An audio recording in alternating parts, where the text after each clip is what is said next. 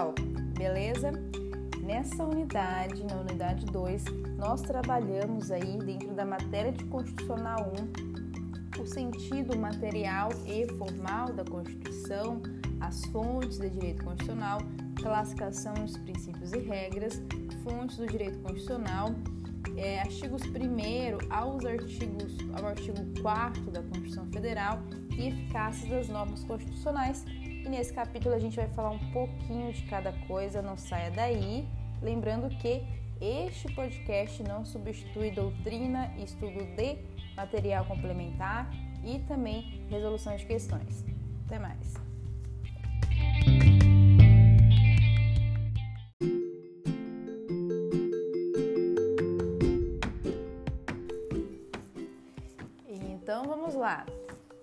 Nessa unidade, a gente vai começar a falar um pouco sobre Constituição em sentido material e formal. Passaremos muito rapidamente por cada tópico abordado, tá bom? Então, quando a gente fala de Constituição material, a gente tem um conceito de Flávio Martins. O que Flávio Martins vai dizer? Que no sentido material, a Constituição é o conjunto de normas pertinentes à organização de poder distribuição de competência, exercício da autoridade, forma de governo, aos direitos da pessoa humana, tanto individuais quanto sociais, tudo quanto for conteúdo básico referente à composição ou funcionamento da ordem política, exprime o aspecto material da Constituição. Então, em poucas palavras, Constituição imaterial é aquilo que o texto tem sentido de Constituição, né? A Constituição, como nós estudamos na unidade anterior, é, a Constituição é o texto máximo, é a lei máxima de um Estado. Então, essa lei máxima ela vai regular esse Estado. Todas as normas que tem é, em, seu, em seu sentido, né, em, seu, em sua matéria, a, o sentido de Constituição, o sentido de organizar o Estado seria materialmente constitucional, né? Fala de direitos individuais, sociais, então a matéria ela é constitucional. E no sentido formal, Flávio Martins diz que a Constituição formal é o peculiar modo de exercício do Estado reduzido, sob a forma escrita, a um documento solenemente estabelecido pelo Poder Constituinte e é, somente modificado por processos e formalidades nela própria estabelecida. Então a Constituição, no sentido formal, é tudo tudo que está escrito na Constituição Federal, né? É, é, é, no sentido de estar na Constituição. A gente fala que é aquela consubstância da, de forma escrita, por meio de um documento solene estabelecido do Poder Constituinte. Então, no sentido formal, não interessa o conteúdo, né? A gente fala que tudo que está na Constituição é Constituição. Nesse sentido material, a gente fala que seria o assunto que teria que ser constitucional, tá bem? É, passamos aí rapidamente para fontes do direito. A gente tem que fazer o link sempre de fontes de direito constitucional com François Geny, né? Um século depois de Savigny, a gente teve o jurista François Geny e começou a falar de fontes de direitos materiais e fontes de direitos formais. Fontes de direitos materiais são os fatos, elementos, circunstâncias, né? A biologia, é, a biologia, essas questões biológicas, fisiológicas do ser humano e as fontes formais é o que é produzido, né? Corresponde àquilo que é construído, que é escrito, que tem forma solene. Então, um depende do outro, né? Exemplos de fontes formais são, por exemplo, a própria Constituição Federal, né? Ela é um documento escrito, um documento solene. Vamos lá? Exemplos de fontes materiais são matérias né, psicológicas, fisiológicas, questões biológicas, questões que não precisam estar escritas e tudo mais, tá bom? Classificação dos princípios e regras. Então, quando a gente fala de classificação, um doutrinador que é muito falado nesse tipo de assunto é o José Gomes Canotilho. Canotilho ele vai dizer que é, os princípios constitucionais podem ser princípios jurídicos fundamentais, princípios políticos constitucionalmente conformadores e princípios constitucionais impositivos, além de princípios de garantia, tá? E o que é cada um deles, né? Princípios jurídicos fundamentais são princípios historicamente objetivados e progressivamente introduzidos na consciência jurídica. Princípios constitucionalmente conformadores, políticos constitucionalmente conformadores, são os princípios constitucionais que explicitam as valorizações políticas fundamentais do legislador. Princípios constitucionais impositivos são os princípios que impõem aos órgãos do Estado, sobretudo ao legislador, a realização de fins e execução de tarefas. Princípios de garantia são os princípios que visam instituir direitos direta e imediatamente uma garantia aos cidadãos. Tá bem? Uma breve é, classificação bem rápida. E também podemos falar de regras. Regras seriam divididas aí, tipos de regras, né? Regras jurídico-organizadoras, regra jurídico-materiais, tá? Então, as jurídicos organizadoras são aquelas regras é, por exemplo, podem ter regras de competência, né, reconhecendo certas atribui atribuições, determinados órgãos constitucionais e tudo mais. Então, são regras que organizam esse Estado, né? Regras jurídico-materiais podem ser regras de direitos fundamentais destinadas a reconhecimento de garantias de direitos fundamentais, enfim. São regras que buscam a garantia institucional, tá bem? Vamos lá? A gente vai aí adentrar ao artigo 1 ao artigo 4. Vamos lá. O capítulo de Direitos Fundamentais da Constituição Federal, que é do artigo 1 ao artigo 4, a gente começa com o artigo 1 que fala que a República Federativa do Brasil formada pela união indissolúvel dos estados, município e Distrito Federal, constitui-se em Estado democrático de direito e são e tem como fundamentos soberania, cidadania, dignidade da pessoa humana, valores sociais do trabalho e da livre iniciativa e pluralismo político a gente sempre lembra do só se diva plu, é um mnemônico, para você lembrar só, soberania, si, cidadania, di, dignidade da pessoa humana, vá, valores sociais dos trabalhos livres, iniciativa e plu, pluralismo político, tá? O artigo 2 vem dizendo que são poderes da União independentes e harmônicos entre si legislativo, executivo e judiciário, tá bom? É observação, né, que o Ministério Público não é um poder, um poder aqui é um poder no sentido no sentido de poderes da União, tá bom? Então o Ministério Público não é um poder da União, por força da Constituição, tá escrito aqui, tá? Então, quais são as funções desse poder? O executivo administra o governo, representa o Brasil no exterior, o legislativo elabora leis uh, do país e fiscaliza o executivo e o judiciário aplica as leis. Artigo 3 diz: constitui objetivos fundamentais. A regra é que sempre fica no infinitivo, né? Então, um, inciso primeiro, construir uma sociedade livre, justa e solidária. 2 garantir, garantir o desenvolvimento nacional. 3. Erradicar a pobreza e a marginalização e reduzir desigualdades sociais e regionais, não é nacionais aqui, né? É reduzir desigualdades regionais. E o, o anterior era garantir desenvolvimento nacional, não era regional. Então, garantir o desenvolvimento nacional, erradicar a pobreza e marginalização e reduzir as desigualdades sociais e regionais. 4. Promover o bem de todos, sem preconceito de origem, raça, sexo, cor, idade e quaisquer outras formas de discriminação. Tá bom? A gente também tem um mnemônico chamado com garra, erra pouco, com construir uma sociedade livre, justa e solidária.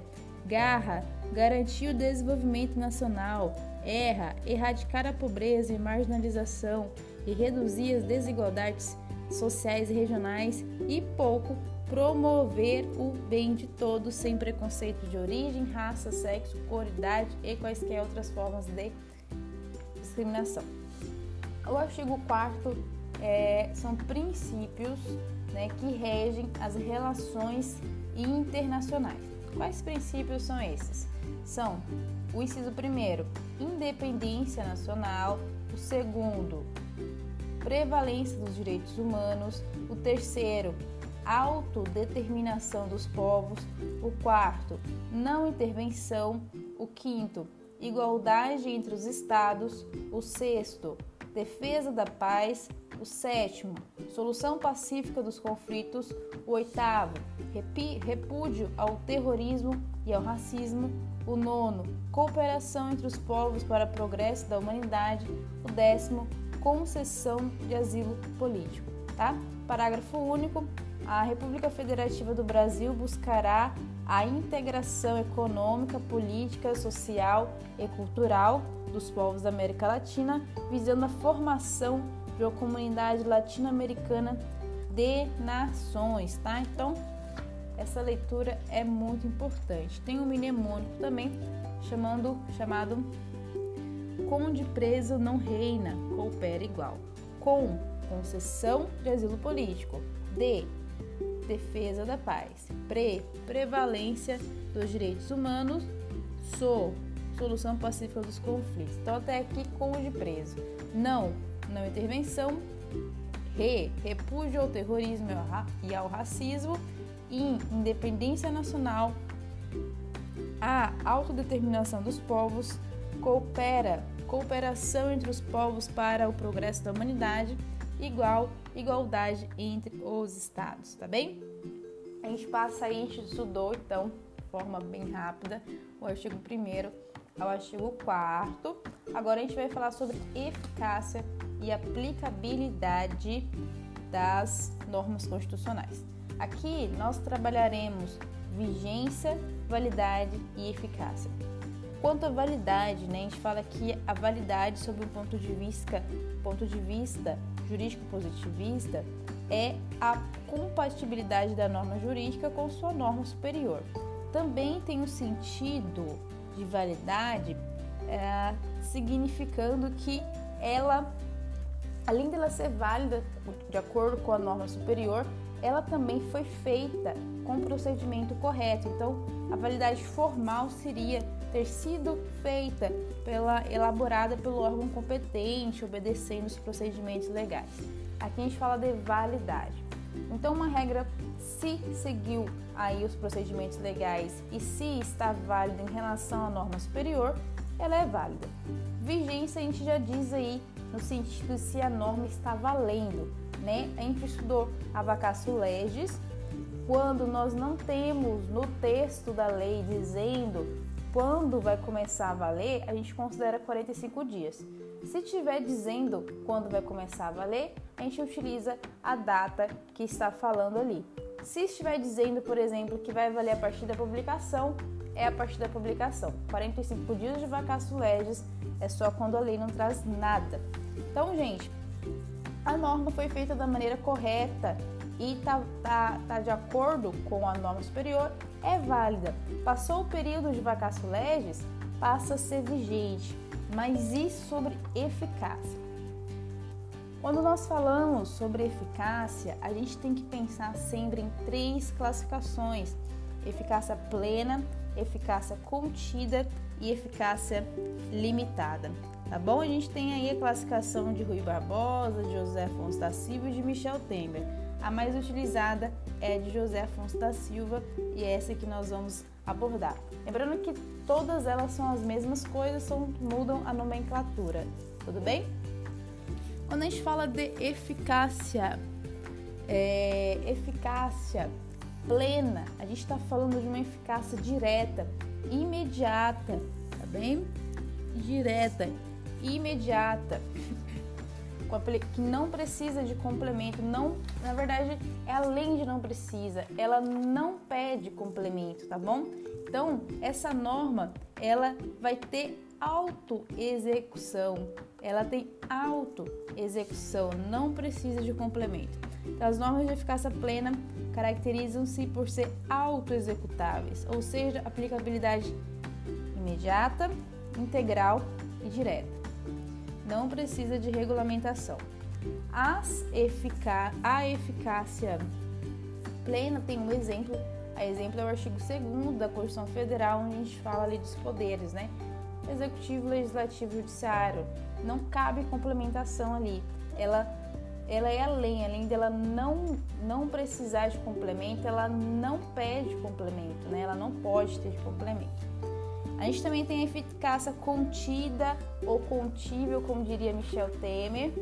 Essa contida e contível, ela é muito parecida com a plena. A única diferença é que ela permite, permite que venha uma lei para diminuir a sua aplicabilidade tá? Um grande exemplo dessa aplicabilidade contida ou contível é justamente é, é justamente a questão do trabalho, né? É livre o exercício de trabalho, é, ressalvado as limitações né, que a lei estabelecer. Então veja, é livre, mas há possibilidade de leis restringir. E também outro exemplo é o civilmente identificado não será submetido à identificação criminal, vírgula, salvo nas hipóteses previstas em lei. Veja, tem aplicabilidade também imediata, direta, mas é possível que venha uma lei diminuir ali, regulamentar essa aplicação, tá bem? E eficácia limitada. A eficácia limitada ela já é bem diferente ela não permite, não é que ela permite uma complementação, ela precisa. A plena não pede complementação, ela não pode ter complementação. A contida, ela pode ter complementação. A limitada deve ter complementação para ter a aplicabilidade, para ter a executoriedade tá? Então, ela depende de uma legislação posterior para produzir todos os seus efeitos, tá bom? A gente acaba falando aqui que as é, eficácias limitadas elas podem se subdividir em eficácia limitada institutiva e eficácia limi limitada programática. A eficácia limitada institutiva são normas que, para produzirem todos os efeitos, dependem da criação de instituições ou órgãos, por exemplo, direito à educação. Normas limitadas programáticas são normas que, para produzirem todos os efeitos, dependem de políticas públicas, exemplo, combate de doenças. Então, para resumir, eficácia plena não admite complementação, possui todos os elementos necessários, tem aplicabilidade imediata Eficácia contida já é aplicável imediatamente, todavia autoriza uma regulamentação para para restringir. Não precisa de complementação, mas autoriza, tem aplicabilidade imediata. Eficácia limitada não traz todos os elementos para a produção de efeitos, sendo necessário complementação para depois produzir efeitos. Aplicabilidade imediata, não é imediata, é imediata. As duas outras são imediata, essas são imediata, tá? Há eficácia, porém é, os efeitos não têm efeitos plenos. Clama por regulamentação. Então, gente, toda norma tem eficácia, né? Toda norma tem, ela tem um sentido programático, propositivo, institutivo. É tanto que a gente comenta que a eficácia limitada, embora não tenha ali a plena, o pleno desenvolvimento dela, plena aplicabilidade, ela, por exemplo, impede que uma constitucional, né, ela impede que venha uma lei posterior contrária a ela. E ela também é, torna inconstitucional as leis anteriores a ela, que são incompatíveis. Né? A gente está falando de Constituição, então é hierarquicamente superior.